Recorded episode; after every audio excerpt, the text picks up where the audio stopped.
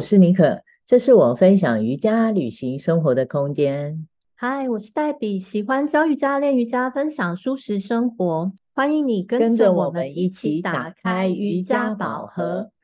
好啦，我们今天要来进入我们的倒立世界。哇哦，Debbie，你知道倒立的体位有哪一些吗？倒立很多啊，例如像是看起来很厉害的手倒立、哦、头倒立，嗯，肘倒立，哦，还有手肘，对，用手肘，嗯，还有三点倒立，哪三点？就那三点，那三点哦。好，肩倒立，嗯，对，这个应该比较大家比较熟悉，常常做了。嗯，大概就是这些。呃，还有其中有很多其貌不扬的动作，也是像是一种隐藏版的倒立动作。在这先卖个关子。哦，你刚刚讲的这个倒立系列，我纠正你一下，不是很多人都知道哦。这看似一样，你不仔细看，反正就是头在地上，脚在头上啊。到底是头还是手，还是手肘啊，还是三点啊？今天主要不是在介绍这个体位啦，所以我们就以后可以再聊这些。对，老师啊，你提到的几个都算是大魔王关卡，对不对？对，没错。要做到可以停留在这个舒适稳定的时间里，我觉得真的不简单哦。嗯，那我们就要来聊一聊为什么要做倒立。我们为什么要没事把自己翻过去干嘛？这样的动作啊，是有些什么好处吗？嗯，你说的很有道理耶。没事为什么要一直把自己倒过来倒过去的？对啊，你不会这样走出去。是啊，其实说实用性真的没什么，对啊，实用啦。但不过很开心你今天呃就约我聊这个主题。那我自己的练习经验也真的都是。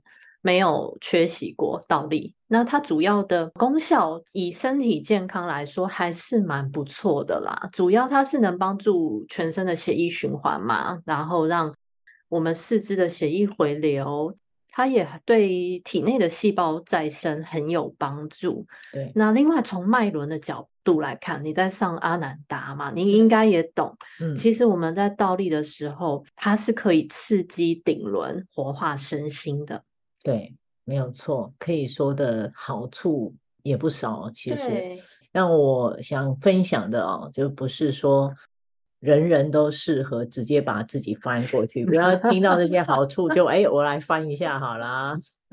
重点是后面要听清楚，我们身体是怎么样的状况下不能做倒立？对，哦、这个我们要讨论一下的。其实不能做倒立的人，还有不适合真正把自己翻上去来做倒立的人，还是蛮多的哦。那比较大多数的大部分是包含怀孕的孕妇，还有生理期。你还有一些其他补充吗？有啊，当然啊，嗯，就是你身体如果是有一些状况。像是你颈椎如果是有问题，或是你长期处在不舒服的状态，对，或者是你知道你脊椎有侧弯，或是你知道你椎间盘有点突出，那或是你身体不是那么的端正，还有你如果是患有眼睛疾病的人，做起来就有相当的潜在危险。对，在倒立系列的动作。如果你是刚开始练习，或是对于一些概念上不是很清楚的时候啊，就是需要有老师在旁边的协助下进行练习是最好的。那我也要在这里特别提醒。老师在旁边不是代表你一定要把你翻过去。是，倒立的替代是有很多种选择的，选择一个最适合自己的就是最好的练习。不是说我一定要跟着别人一起登上去、踢上去哦，这个迷思是大家都有的。但是我们基础一定要建立好，你上去才有意义，不然你其实只是在伤害你的身体而已。对啊。那话说回来啊，我们聊这个主题哦，倒立世界是我很早以前就想要分享的，只是一路走来啊，我没有觉得是一个很好的时机。嗯，你刚刚的分享很重要哦，就是因为大家听到功效那么多，而且加上现在网络，大家一找到的瑜伽，哇，就是各种道理，很酷炫的道理。对对，不过真的是跟倒立一样好处的一些基础动作。它的益处也是一样多的，很早之前就很想分享这个主题嘛。我的感觉是，不论早分享晚分享，反正我们灵感来了就是最好的时机。主要是在我分享的路上，当我了解的越多，我就觉得有一点心虚啊。怎么说？哦，就是觉得自己好像只是懂了一些皮毛而已哦。对，所以我只有不断的提高啊。提醒自己要展开自己的觉察嘛，我们要多去看、多听，然后自己多练习，直到自己的身体哦有一些新的发现、新的进步，我才愿意在节目里面聊这个主题。就我没想到啊，我这样一等哦，我数了一下，我等了两年半。你说我们很久？哇塞，一年又一年的感觉，嗯、过得真的好快哦。嗯因为你的进修课程上的也很多嘛，那通常知道的更多，就是越感觉自己很渺小。特别是瑜伽有很多有趣的切入点啊，学习的不同面向是很值得探索的。如果以动作来看，只看表面，可能嗯，大家练的都大同小异。但只有经过我们自己练习的体验、顿悟出来的分享，才会长出这种不同的样貌，呈现在大家的眼前。表面看起来都一样，实际上学问很深的，是各有巧妙不同。对，那你知道在倒立的这个系列体式里面，曾经我真的以为这没有什么好难的，因为我一直以 来我都有在运动，对对，只是我不是做瑜伽。是，那我觉得核心肌力我应该不是很差，对不对？那我跑马拉松也可以跑啊，我应该几个月然后练习一下我就可以上去啦，对不对？对，你以前好像是半马还全马，很厉害的。不只是这样啊，我常去健身房健身啊，就是基础的体能啊跟核心感觉都还不错。回头到你说的，如果我们不顾安全性，跟你是用跳的或者是靠墙的方式，确实很容易速成啊！咚的一下碰上去，运气好的话，都是有机会做成功的。中头彩，对，这个就是很有趣啦。我分享我的观念，其实不管你是不是在练倒立，还是只是做一个三式站姿，或是做一个下犬式、上犬式。都要一样能稳稳的进入动作，同时也要轻巧的在动作里面舒服的可以停上一阵子嘛。当我们练习的时候，如果放下这种执着的二元比较心，我们自然可以放下所谓的难度动作带来的挫折感，特别像是倒立这种。然后我们也不会去轻视我们在每一个下犬式或是上犬式哦，觉得这个很简单，对，就不会有这种极端。很轻视一种体位法，或是觉得哦，这个体位法很酷炫，我就一定要练好。那当我们没有带着这些目的性开始规律练习时，身体的觉察才会慢慢配合到呼吸，找到稳定、轻松、一直进步的感觉。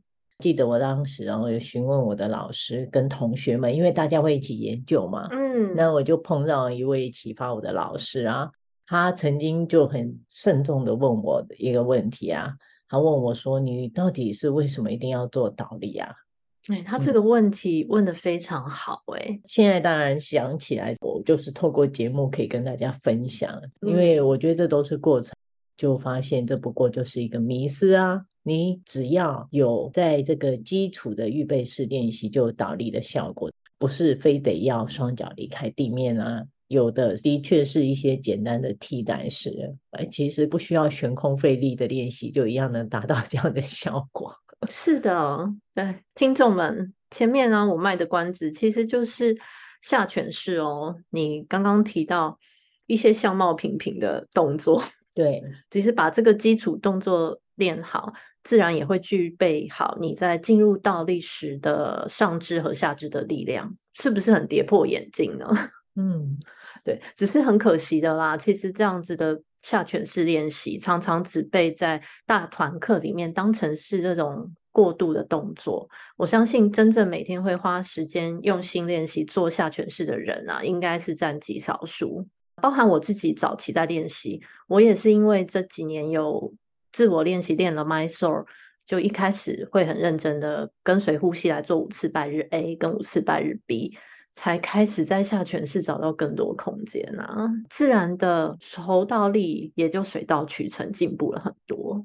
对，倒立可以分很多阶段性的练习，有太多的方式跟动作了。如果你只想好好享受倒立的快活感受，现在有很多课程，像是用臂绳，嗯，或是用空余的挂布，也都能轻松的做到，就能让你的身体在地心引力的自然状态下得到充分的伸展，也可以让血液回流到大脑。不需要这样硬邦邦的啊，用手撑在地板，用地板瑜伽的方式来停留。我觉得每个人在自己练习的路上啊，都要多一些觉知。如果你真的有持续在练习的话，就是能找出最适合自己的方式来练习倒立啦。那去达到倒立的目的跟效果是不难的，你说是不是？对，建议大家也鼓励大家，我们花多一点时间，感觉自己跟身体的连接。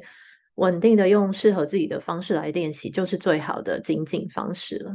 所以在这里跟大家在最后呼吁一下：当你的课程里有碰上倒立动作啊，首先你就要先了解自己适不适合做，身体上有没有一些问题。那再来就是要请老师审视一下你自己的状况，到底是适合在什么阶段动作里面停留，不是一定要看到完成式才算数哦。还有，不要觉得自己做不到就坐在那里看别人做，老师总是会找到一个适合你的停留点给你，或者是替代的动作让你达成。